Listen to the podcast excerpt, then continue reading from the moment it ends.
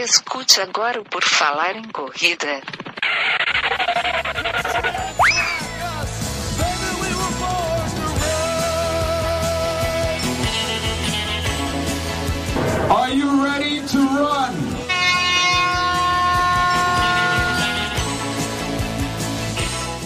Estamos dando início a mais um episódio do podcast do Por Falar em Corrida. Hoje nós vamos falar de corrida de trilha, corrida de montanha, corrida de orientação.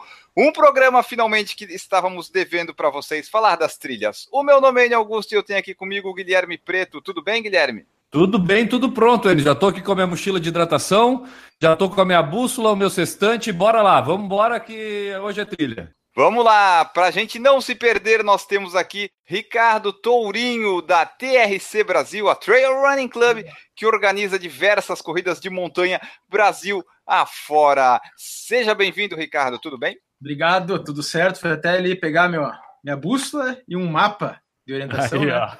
já que o assunto vai ser esse.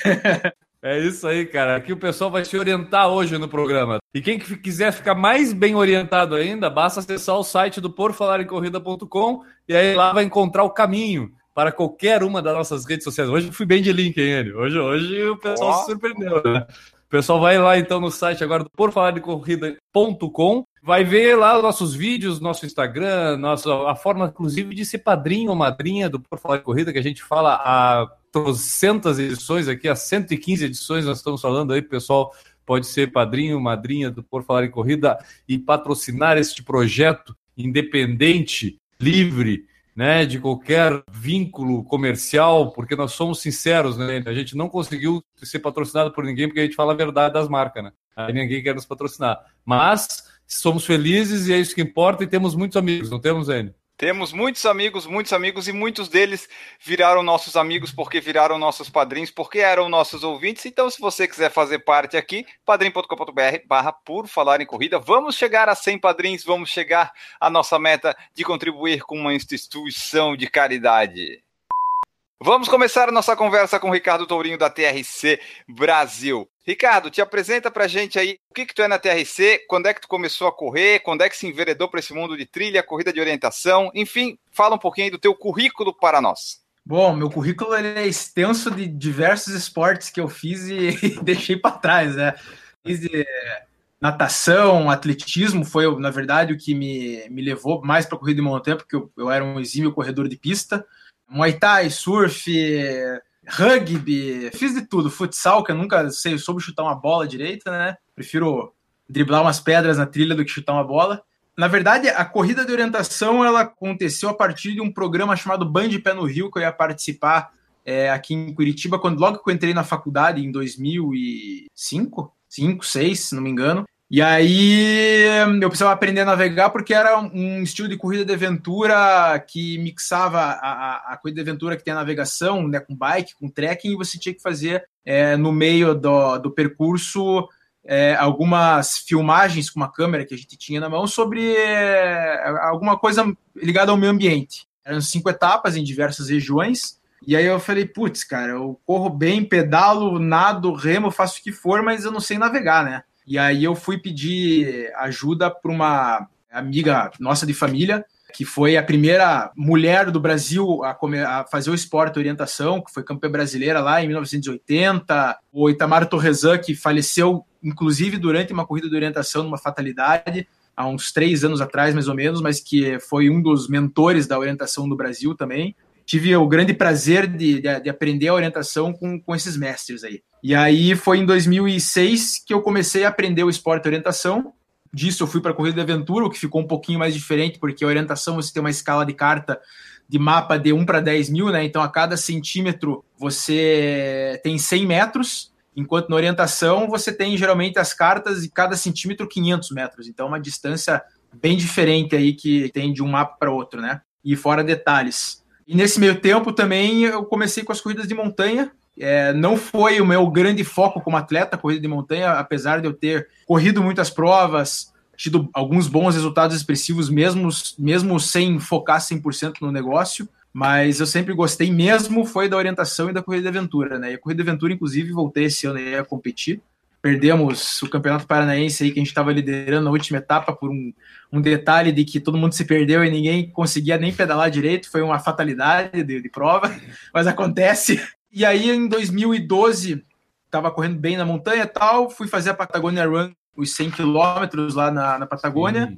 e estava treinando, legal, daí minha mulher engravidou, e eu, aí desandou os treinos, né? Aí eu falei, não, vou dar uma, uma atenção em casa aqui, a, a Camille, que estava grávida, tudo, achei mais válido naquele momento do que continuar treinando a fio só para não é só para uma corrida, né, mas não é a coisa mais importante do mundo, apesar de, de ser um desejo, uma coisa de eu como atleta queria muito. Aí fui lá, fiz a prova, mas me machuquei durante a prova, nos últimos 70 quilômetros ali eu sofri bastante, por não estar tá com aquele laço. 70? Não, os últimos 30, né? Tá, os 70 eu fui bem. Ah, Aí tá. os últimos 30 eu dei uma quebrada forte ali, sabe? E aí é o que a gente fala de lastro, né? Que as pessoas querem passar muitas etapas sem estar com o corpo calejado já de uma distância mais longa, de tempos de treino, né? É o que a gente percebe que a maioria dos atletas se lesionam por causa de, de passar etapas, né? E aí, como eu ia ter que ficar um bom tempo sem correr, também daí nasceu o Ian e eu resolvi fazer um treino de montanha, de, de corrida de montanha lá no sítio dos Perdidos, onde é a prova do Ultramaratona dos Perdidos, foi em 2012. Aí a gente fez um treino que era só para os amigos mesmo, foi umas 40 pessoas mais ou menos esse treino. Fizemos, foi um treino excepcional, diferente de tudo que já tinha acontecido até a nível Brasil, em questão de, de corrida de montanha, porque já, já fizemos um treino num percurso totalmente desafiador e que a gente precisou realmente dar uma manejada nas trilhas. E aí, depois desse treino, todo mundo veio falar: cara, faz uma prova aí nesse lugar porque vai ser espetacular. E aí a gente ouviu, era no, no começo, meus sócios eram o, Rafael Bonato e a Daiane. Aí depois a gente fez o Araçatuba também, e, aí foi crescendo o negócio. Em 2013 já teve os 45 do Perdidos, aí foi Corupá. A gente fez muita prova, deve ter mais de 40 eventos no, nas costas aí em oito anos de TRC. Vamos voltar um pouquinho na questão da corrida de orientação. Como o Enio falou aqui no início, a, a, gente já teve esse assunto, mas no fim ninguém sabia muito direito sobre como funcionava, qual a diferença de corrida de trilha somente, corrida de orientação, corrida de aventura, o que, que tem de diferente de uma para outra. Dá uma ajudada para o pessoal e vamos esclarecer um pouco o que, que é essa corrida de orientação e qual é a diferença dela para essas outras modalidades que podem ser confundidas com ela.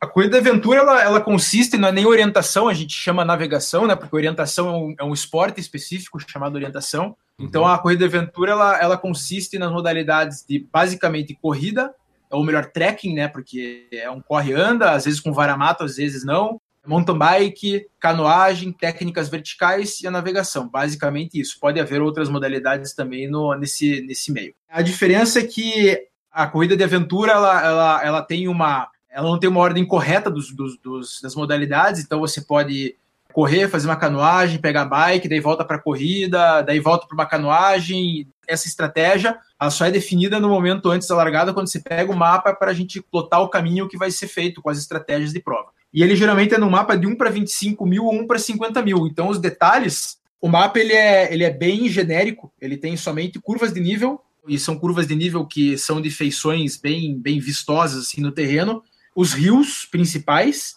as estradas principais, as estradas secundárias, as trilhas geralmente elas são plotadas quando tem na prova, são plotadas pelo próprio organizador, porque o mapa, é, o mapeamento sistemático desse, dessa carta topográfica ela não, ela não entra com trilha, então a trilha precisa ser plotada pelo organizador.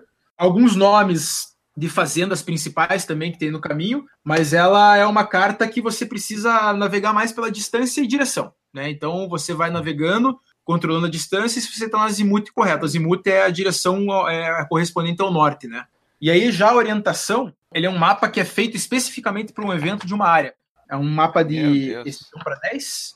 Entendi, 1 para 10 mil. Uhum, então, assim, você tem perfeitamente toda a vegetação de acordo com a, a, o grau de transposição dessa vegetação o pessoal que está escutando o podcast, só para dizer para eles que essas imagens estão lá no site do Por Falar em Corrida. Quem quiser acompanhar, dá uma olhada lá. Tem o, os graus de transposição da vegetação, que vai de um verde escuro para o verde um pouco mais claro, para o verde claro. Aí vem o branco, que geralmente são áreas de livre corrida. Só que é tudo muito perfeito. Então, é uma pessoa que passa mais ou menos para uma área dessa aqui, que deve ter uma circunferência aí de uns 10, 15 quilômetros de circunferência, mais ou menos Ele leva um mês mapeando detalhe por detalhe. Inclusive, se tiver um buraco, qualquer lugar do terreno, esse buraco vai estar lá composto por um símbolo de buraco. A orientação ela tem uma regra ISON que determina, não sei quantos símbolos, mas são mais de 100 símbolos que a gente praticamente decora. Na hora que a gente for chegar no ponto que precisa ser pego, a gente tem que saber exatamente onde está o ponto para não perder tempo. O ponto ele está num tal VEG mas na parte de cima. Então você já sabe que quando chegar naquele Talveg que é aquele lá, você vai ter que procurar na parte de cima o ponto e não na parte de baixo do Talveg. Tudo com uma bússola, você quer uma bússola de dedo que a gente coloca no, no, no, dedo aqui e bota em cima do mapa. E aí a gente vai percorrendo a trilha com essa bússola, ela, já vai, ela vai automaticamente. Claro que você tem que virar o mapa, né? O norte está sempre para cima na carta, né? Sempre no sentido onde está todos os escritos e todos os símbolos virados. E tudo muito perfeito, desde lagos, de rios, de trilhas, cada curvinha de trilha. Então você pode contar, a gente usa muito azimuth e distância. Então a gente bota o azimuth na bússola, sabe que a, a direção é exatamente aquela e a gente ah, tá a 70 metros o ponto. Então você vai contando para passo duplo, isso é uma coisa que é treinada também antes. Você treina o passo duplo para você sempre ter um passo exatamente igual em mais ou menos uns três tipos de progressão: a progressão lenta, que é caminhando, uma progressão média e uma progressão rápida. Porque quando a gente está no meio de alguma, de alguma área fechada de mata, a progressão é muito mais lenta e ela tem que ser assim muito precisa também, porque você não pode perder a direção, e é facinho de perder, né?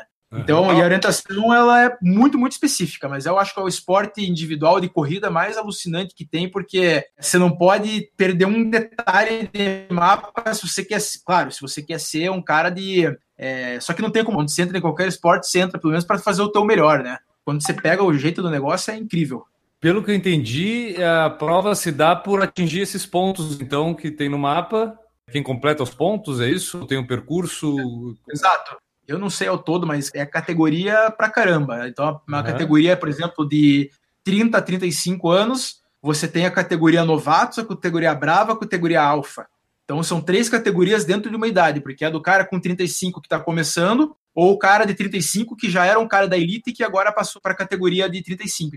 Então ele é, ele é, bem democrático. Então vai desde criancinha até é, idosos de 70 anos e todos com mapas de acordo com a habilidade é, e disposição, né? Percurso você tem mais ou menos, a gente usa em torno de uns 20 a 25 pontos por prova num percurso de mais ou menos 7 km, 8 km. Só que dentro desse mapa todo, você deve ter mais ou menos, se a gente tem 25, tem mais ou menos uns 70 pontos. Porque ah, várias categorias também têm outros pontos e vários. Só que você tem que saber qual é o seu. Então você tem lá o ponto número 1 um é o prisma número 100. Então você tem que chegar no prisma e você tem que pegar o 100, tá escrito lá, número 100. Se tiver o 101 não é o teu ponto, aí você errou. Você tem que saber onde está o teu. E é por ordem, né? 1, 2, 3, 4, 5 até o último ponto. Fazendo uma, uma, analogia bem maluca, assim, imagina uma parede de escalada que tem aqueles pontinhos assim para fazer escalada, só que tu só pode seguir uma rota, não adianta ficar pegando qualquer pontinho daqueles que tem na parede de escalada. Cada categoria vai ter um, uma orientação para um tipo de ponto, é isso. Exato, e cada e cada e mesmo dentro de uma categoria, o mesmo ponto você pode ter infinitas rotas, pode ir por estrada de chão, Sim, pode cortar um mato. Não é um caminho tem, único. Tem uma é um por isso que detalhe que... de mapa, né? Porque se tem um ponto que tem uma vegetação intransponível de um entre o outro,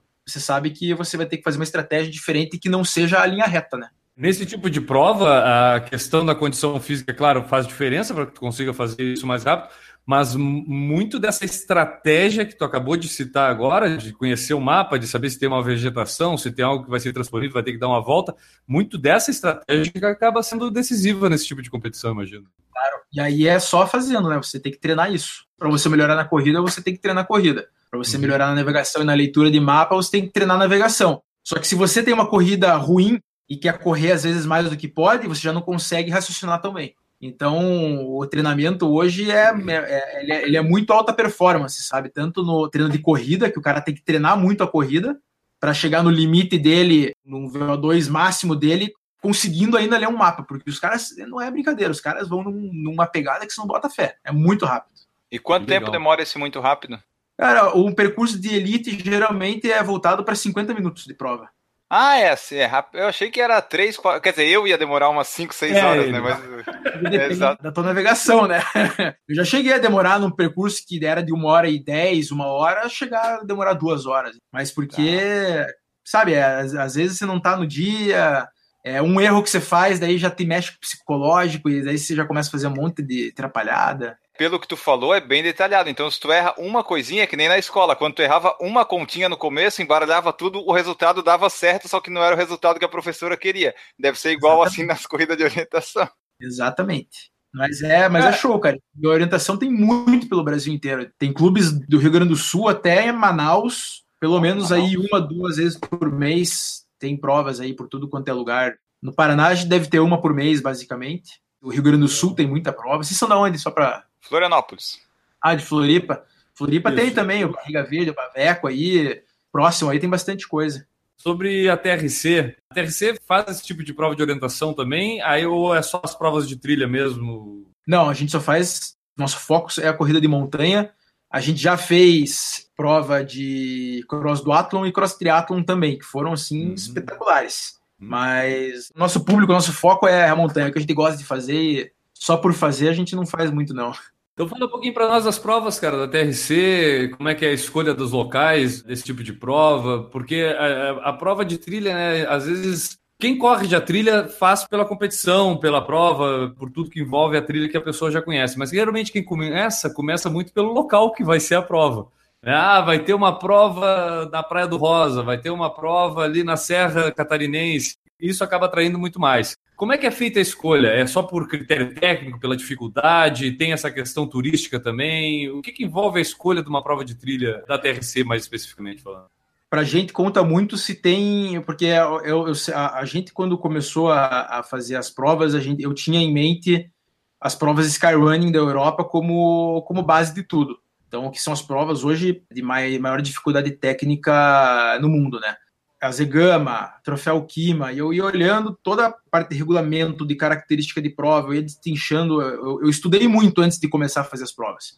A gente sempre foi atrás de locais que proporcionassem subidas muito grandes e fortes, mas também que tivessem trilhas acessíveis, né? Não adianta você querer fazer uma trilha com 700 metros de ascensão no meio de uma montanha que você vai abrir uma trilha e vai deixar totalmente inviável, porque se torna perigosa você pega as provas do Perdidos, por exemplo, que tem grandes altimetrias, o cara que está treinado, ele corre. O cara consegue trotar durante todo o percurso, sem problemas, ele corre forte, ele desce forte. Só que isso é uma coisa que tem que ser muito treinada. E para a gente é difícil, porque nós não moramos na montanha. Nós não somos que nem os europeus que moram na, nos, nos, vilarejos que tem pô, já o Mont Blanc na porta de casa. Né? Isso como exemplo, né? Os Alpes, se bem que no Brasil tem sim alguns lugares, pega mais para Mantiqueira, algumas outras cidades, você tem opções muito boas, mas não é uma cultura nossa. Então, eu acho que agora, a partir desse momento, está sim se transformando, se formando uma cultura nova, eu acho que principalmente pelos nossos filhos. Eu tenho muito amigo que já leva filho desde nove meses de idade para as montanhas. Eu, eu, inclusive, levo os dois já para a montanha desde os nove meses. E eles vão criando gosto, a gente não, não força eles a, a irem para o ambiente natural eles já pedem pra gente. Então, é isso que eu acho mais fantástico de tudo, que a gente impor.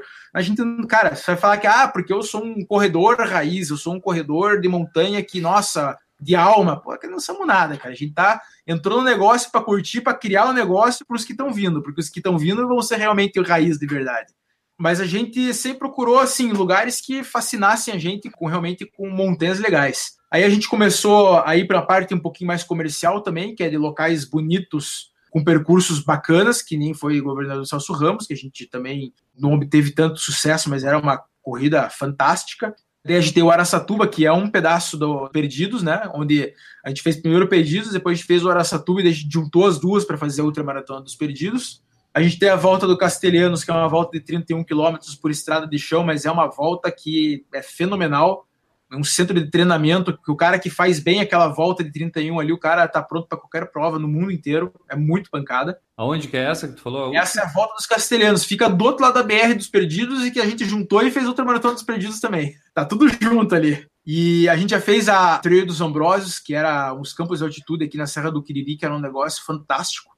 Mas infelizmente essa prova ela teve um boicote por parte de alguns miliantes lá da, da comunidade foi bem complicado, a gente nem quis mais fazer prova lá também para evitar confusão. Mas é uma prova que perdeu porque era, olha, um show de prova. A gente fez a, o Agulhas Negras, o Endurance Challenge da The North Face em 2015 também, que foi uma puta prova, 1.700 atletas do Brasil inteiro, do mundo inteiro. Foi a, talvez a prova mais emblemática que já aconteceu até hoje no Brasil, né, pelo porte da prova, foi um negócio gigantesco, 1.700 atletas, com percursos de 80 que deu 90, de 50 que deu 55, aí de 21 e de 10 quilômetros. E agora a gente apostou no CMC3, que é o Campeonato Metropolitano de Corrida Cross Country, que é meio que fazer um trazer o cara da montanha para correr uma prova mais rápida para ele também pegar mais velocidade, porque na montanha você precisa de velocidade, e o cara da rua para também competir nessa nesse meio para migrar para a montanha, né? Foi uma aposta nossa. A gente fez uma parceria com a Federação Paranaense de Atletismo para fazer um campeonato válido pela federação, né, de cross country.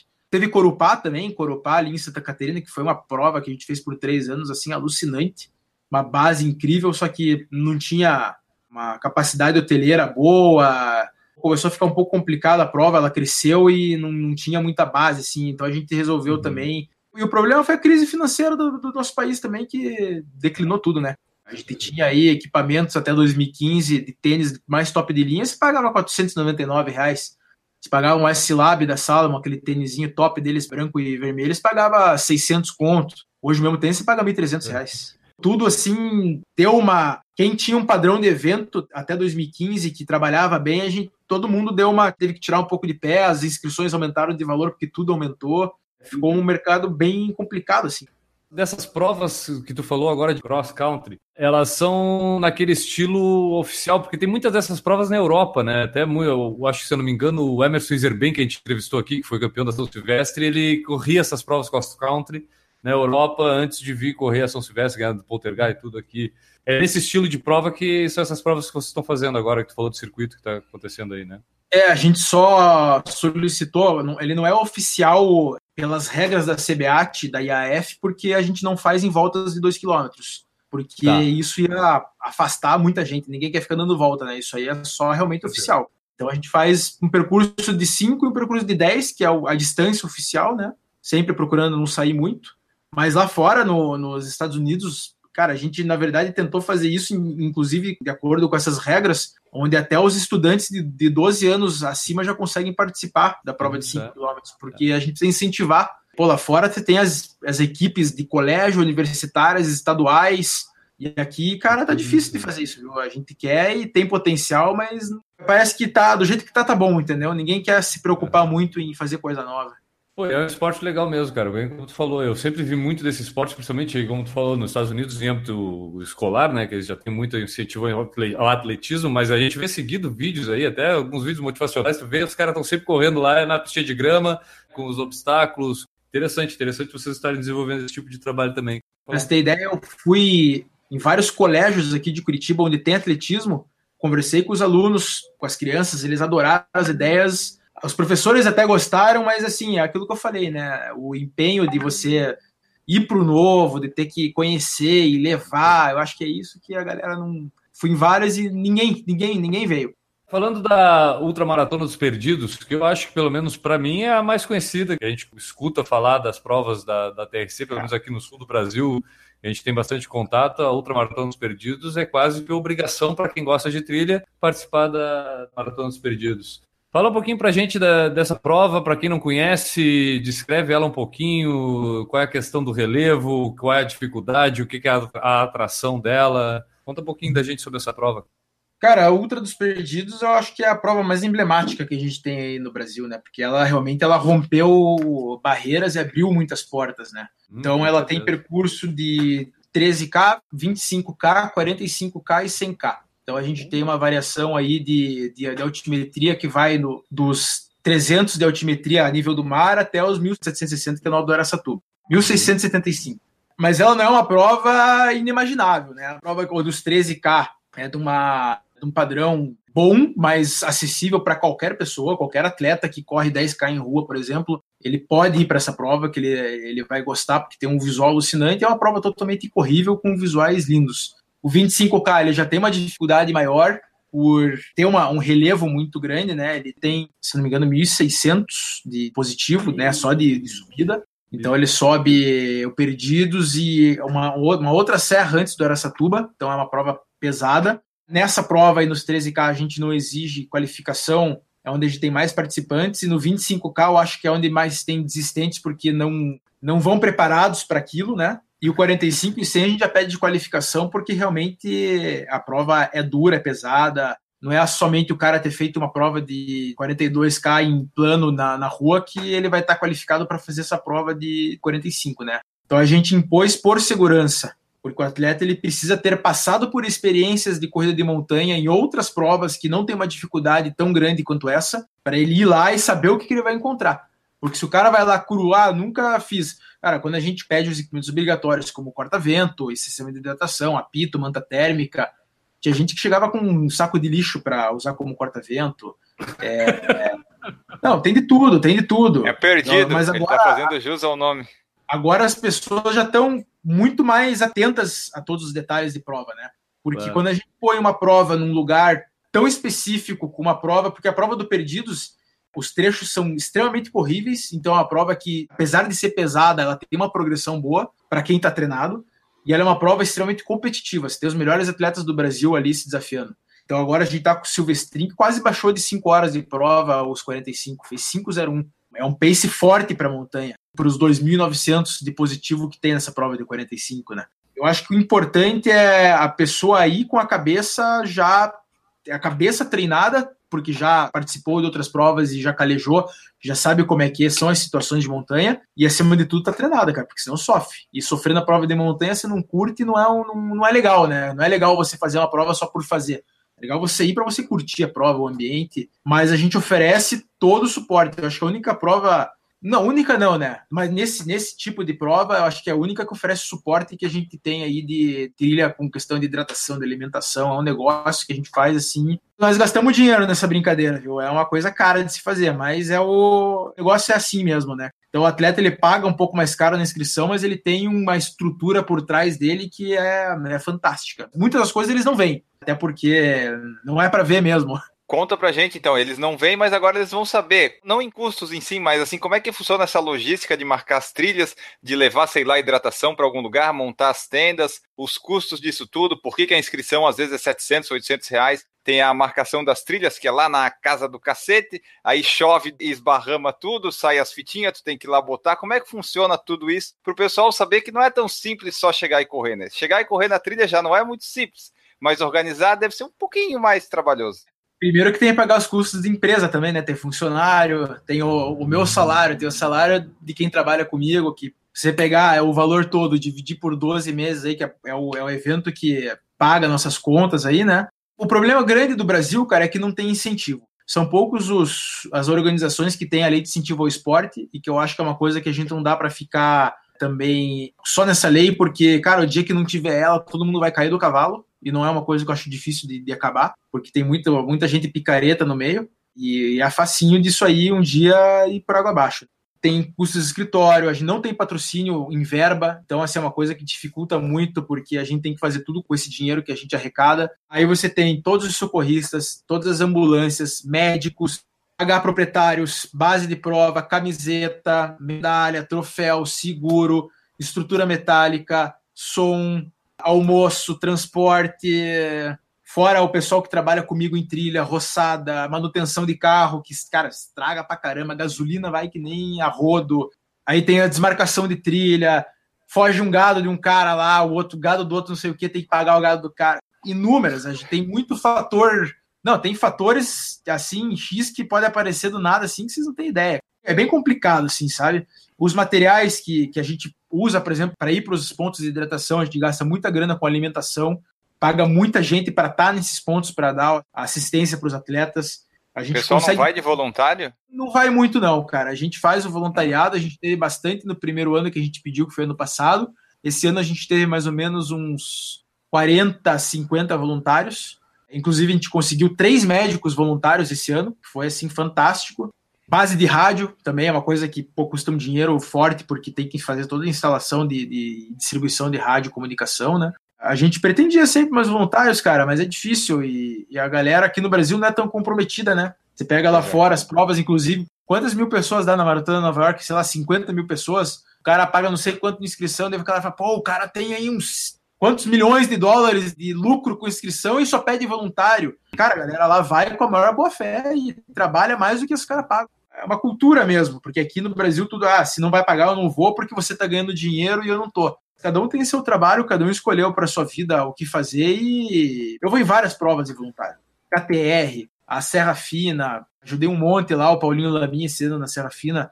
Sei lá, nem lembro mais das provas que eu fui de voluntário, mas eu vou para ajudar mesmo, porque eu tenho uma experiência boa no ramo e o que eu posso ajudar o cara na prova dele sem problema nenhum, cara. Eu não tenho essa de concorrência, de ah, o cara não é meu amigo. O problema é que a maioria tem, né? tu tem todos esses custos e às vezes essas interpéries que aparecem aí, mas aí tu vai lá e faz uma prova de 100 quilômetros, aí tu quer se incomodar mesmo, né? Nem fale. Agora não tem mais o que fazer. Os caras estão pedindo 160, cara, 100 milhas, mas não vou fazer mais nem que a vaca tussa. Porque daí tu tem que escolher um percurso novo ou tu passa pelo mesmo percurso e o pessoal nem repara? Geralmente eu preciso mapear uma área nova, né? Passar pelo mesmo percurso por alguma outra percurso de novo, eu não, não considero que seja a melhor opção. O negócio é sempre estar tá inovando com coisas boas, né? E o percurso, quanto pior, melhor, tu leva isso ao pé da letra? Tipo assim, ah, o cara vai passar no meio do marra, foda-se ele que tá pagando isso, ele gosta disso, tu pensa assim também? O quanto pior, melhor, na minha visão, é uma trilha que seja de progressão boa, mas que seja fodida, que tenha uma puta numa montanha, uma subida, uma descida muito técnica, mas as trilhas elas precisam ser limpas. Né? Você não pode ter trilha com entulho, com galhada, sem abrir, com capim alto, porque aí você diminui a progressão de corrida. E eu acho que o, o, o, grande tesão da corrida de montanha é você poder correr de verdade numa, num percurso de corrida, né? Então a gente faz um trabalho muito bom de roçada, onde a gente roça e limpa ao mesmo tempo, para não ficar nada no chão, para o cara chegar lá e só se preocupar em correr, né? eu não sei se você distribui hidratação e tal, o pessoal que corre nas trilhas, mas o pessoal é bem assim consciente de não jogar as coisas na trilha, não sujar depois tu passa tendo que limpar, já teve casos de reclamação, essas coisas? Como é que é essa parte? Limpar sempre, né? Sempre depois da prova é feita uma varredura do percurso inteiro. A gente não tem oferecido, na maioria das provas da TRC, a, o copinho de hidratação, né? A gente fornece a, a água e o atleta ele tem que levar o seu sistema, seja uma caneca, a gente até deixa umas, umas canequinhas comunitárias lá para o cara, se não tiver uma, nada para tomar, ele toma ali mesmo.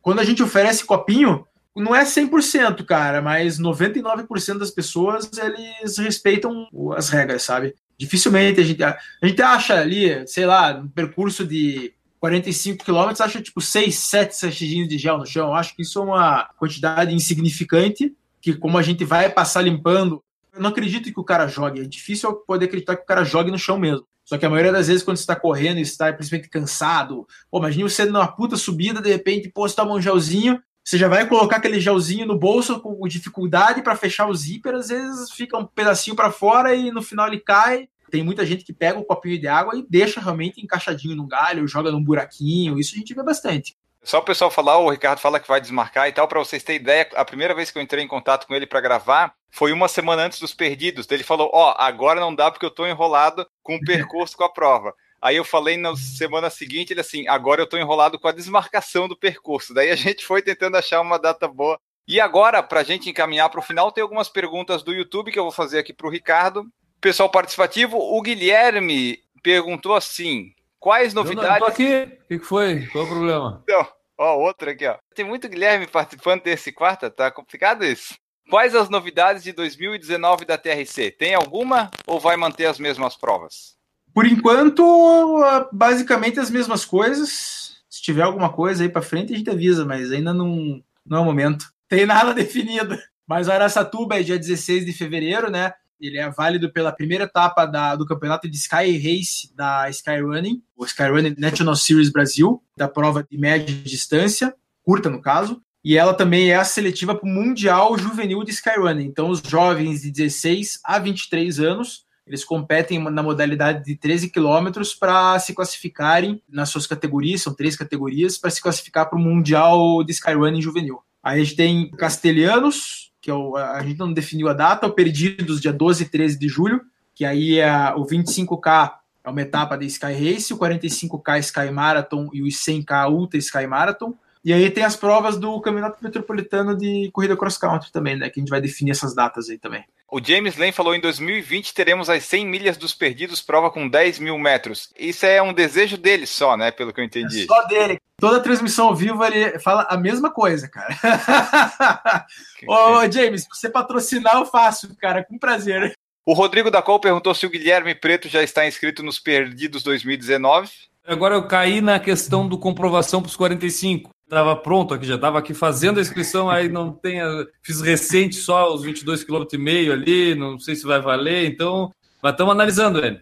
O James falou: Araçatuba Half Marathon de 2019 vai ter algum louco fazendo sub duas horas. Você acredita nisso, Ricardo? Eu acho que se vier um gringo aí, faz. Essa é, é quanto de desnível nela? Ela dá 1460, é. se não me engano, em 21. Esses caras aí, você pega o Cleverson, o Silvestrin, tem um pessoal aí que tá num. É um outro nível aí de, de corrida de montanha. Os caras estão muito pois fortes. É. O Rodrigo da Col perguntou quanto custa colocar lama no topo do Araçatuba? Isso deve ser bem caro. Não, não precisa, já tem, tá de graça. É muito embarrado lá em cima? Quando chove, fica embarrado. Quando não chove, fica embarrado. Esse ano, por exemplo, foi muito seco. O pessoal chegou com barro por causa do no, no Perdidos, no finalzinho ali, que tem uma trilha que tem bastante barro. Mas o Araçatuba estava bem seco.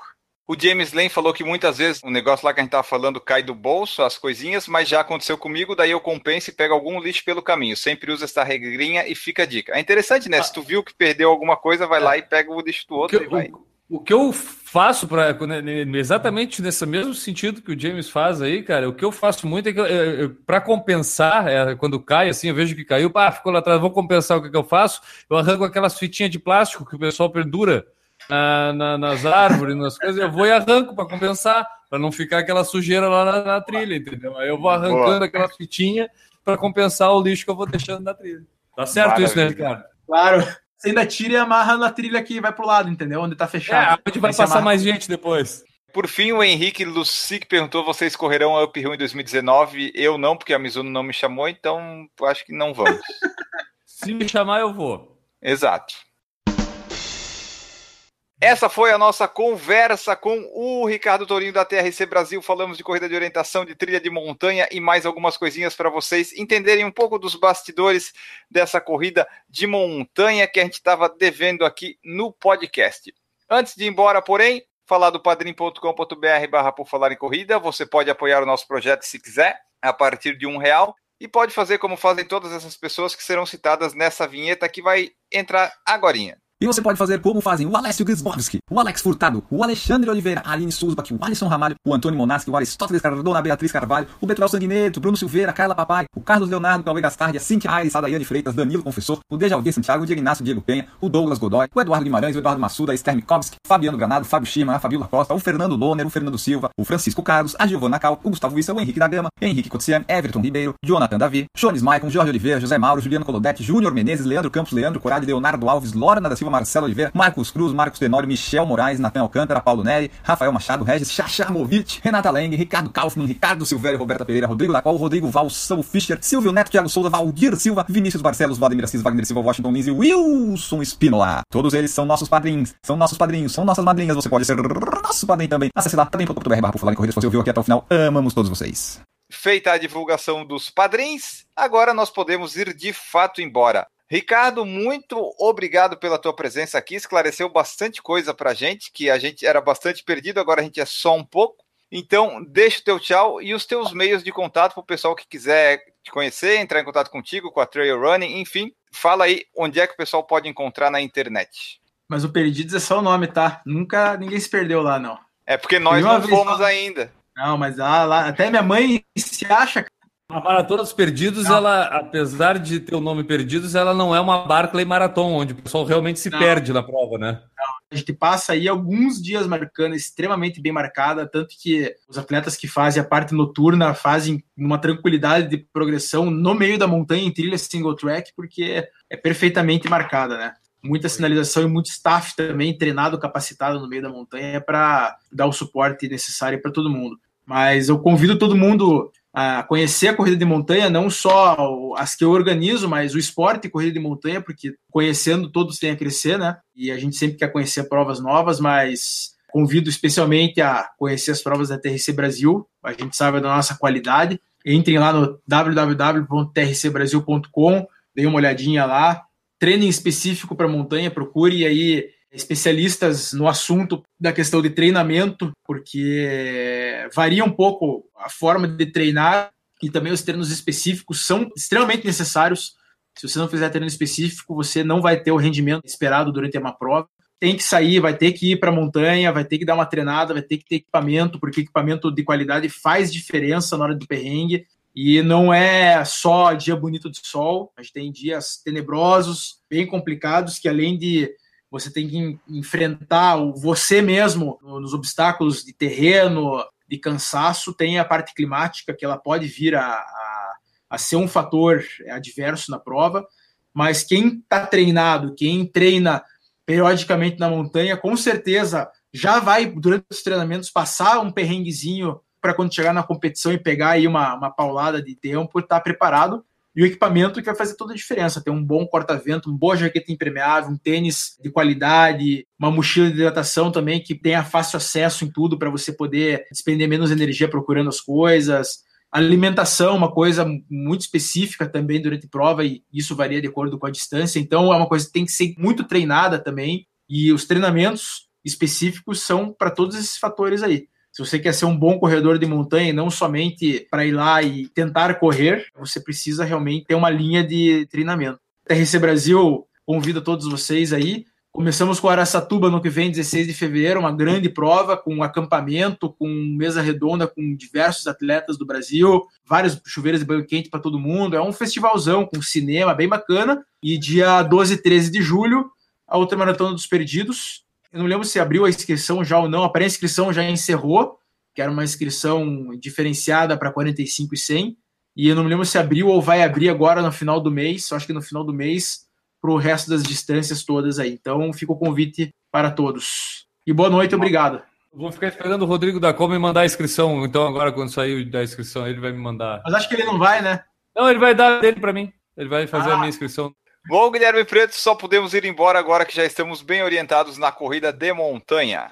Que maravilha, Enio. Tu sabe que esse ano eu, eu, fiz algumas provas de trilha, né? Fiz a do Montandu, eu fiz o Xterra ali na Praia do Rosa. Eu gosto pra caramba desse tipo de prova, cara. Inclusive, o pessoal que quer comprovar isso, pode assistir o vídeo que quando esse podcast estiver no ar, o vídeo do Xterra, da cobertura do Xterra, que não só pela cobertura da Xterra ter sido uma prova muito legal, que eu participei, fiz lá os 22 km e meio, mas a edição desse vídeo foi feita lá pelo Mariano Lima, que é o nosso ouvinte lá do Japão, que edita vídeos, e aí, numa entrevista com a gente, ele se propôs a editar alguns vídeos. A gente não é de perder oportunidades, né? Aí a gente já mandou para ele os vídeos. E aí é o seguinte: o pessoal assiste o vídeo para ver a prova, mas me comenta sobre a edição. Vai dizer que não é os melhores vídeos que a gente já teve na história do Por Falar em Corrida, quiçá dos melhores vídeos de trilha que já tiveram no YouTube brasileiro sobre corridas de trilha. Porque assim, ó, tem muita gente que faz vídeo sobre corrida de trilha, mas com a edição que o Mariano fez ali, eu quero ver a sua opinião se você já viu edições iguais àquela sobre corrida de trilha feita por outros canais de corrida do Brasil. Que do mundo também, né? A gente é foda, né? Então é isso aí. Mas agradecer ao Mariano, agradecer ao Ricardo. Ano que vem eu prometo, pessoal, que eu vou fazer mais prova de trilha, mais prova de montanha por aí, porque eu curto pra caramba esse esporte. É isso aí, nós vamos embora. Acompanhem esse vídeo que está sensacional. Eu também vou me aventurar nas trilhas a partir do momento que tiver Wi-Fi. Voltamos no próximo episódio. Um grande abraço para vocês e tchau.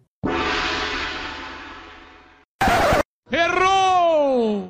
O ele pegou a piada do vídeo. O ele pegou a piada do vídeo. Eu vi, eu vi. Vou dar um Quem... spoiler pro pessoal para assistir o vídeo aí, que Quem no meio do é vídeo eu encontrei um corredor, ouvinte nosso também, aí ele olhou a camiseta, é do Por Falar em Corrida, eu digo, ah, eu sou, né, cara, tô aqui no meio da trilha, que nós tava chegando na Praia Vermelha ali. Começamos a conversar assim, não sei o que, bababá, e ele perguntou, pô, e o Enio, cara? Eu digo, ah, o Enio não veio, né? Fazer o quê? Ele não gosta de trilha, ele não veio.